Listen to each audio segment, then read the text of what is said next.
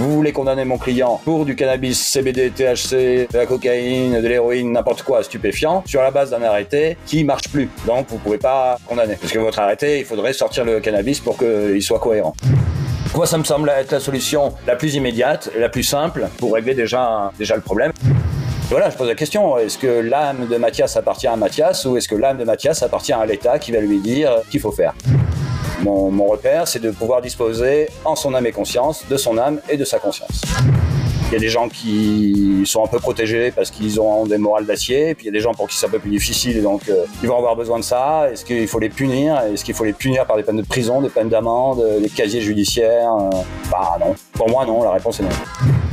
Fondamentalement, on est obligé de constater que la pénalisation, enfin la criminalisation de- des stupéfiants et l'usage ici de stupéfiants euh, euh, n'a pas protégé les gens. L'argument, le premier de dire ça risque d'entraîner plus de gens, bah c'est faux. Parlons Cana, le podcast des acteurs du cannabis légal vous donne rendez-vous bientôt avec un nouvel invité.